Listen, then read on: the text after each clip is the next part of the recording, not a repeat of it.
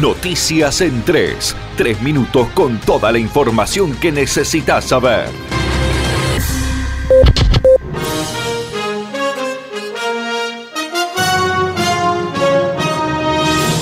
Misiones no registró nuevos casos de COVID-19 el fin de semana. Según los datos del último parte epidemiológico emitido por el Ministerio de Salud de Misiones este domingo, no se registraron nuevos casos positivos de COVID-19 en la provincia de Misiones. Con esto, el número total de contagiados se mantiene en 40 para todo el territorio misionero. En tanto, en el resto del país, ascienden a 1.507 los fallecidos y a 77.815 los contagiados desde el inicio de la pandemia. 26 personas murieron y 2.439 fueron los diagnosticados con coronavirus en las últimas 24 horas en la Argentina.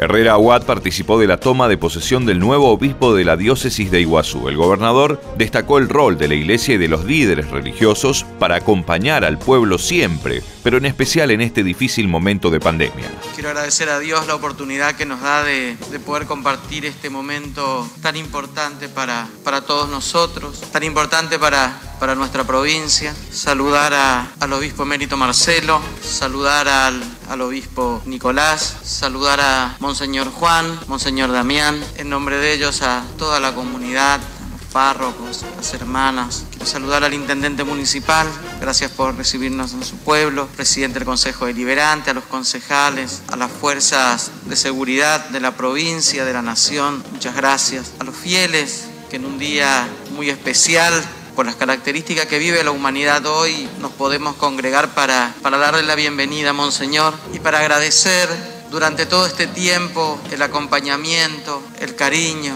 el afecto, el trabajo de Monseñor Marcelo. Como los otros gobernadores, me toca a mí una parte de esto. A ustedes les toca toda la tarea y nosotros debemos seguir estando al lado.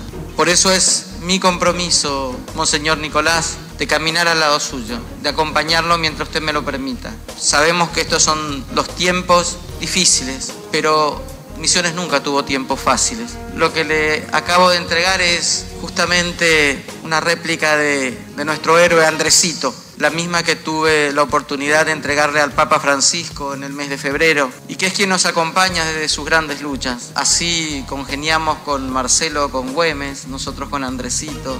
Y así es nuestro, andar todos los días, todos los misioneros. Con mucho trabajo, un pueblo de enormes convicciones. Le doy la bienvenida y que tenga una feliz estadía todo el tiempo en nuestra provincia. Es su casa, no solo la diócesis de Iguazú, la provincia de Misiones es su casa. Muchas gracias.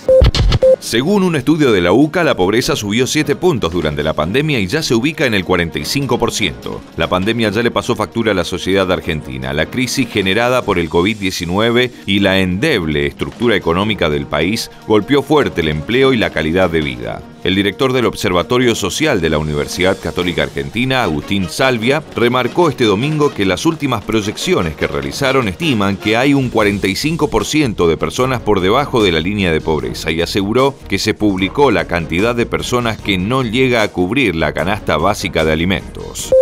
Esto fue Noticias en 3. Tres minutos de pura información para que estés enterado al instante. Conectate a www.nacionfm.com. Nación Informativa. Cuando se mueve la industria, se mueve un país, se mueve el campo, se mueve el agro, se mueve la producción, se mueve la construcción, las máquinas, el comercio, los acuerdos, los vínculos. Y es ahí cuando más necesitamos educar, invertir en salud, en equidad, en distribución, en avances. Movimiento Industrial Misionero. Queremos lo que vos querés. La única vacuna efectiva contra el coronavirus es el aislamiento social. Quédate en casa. Protégete. Protege a tu familia. www.nacionfm.com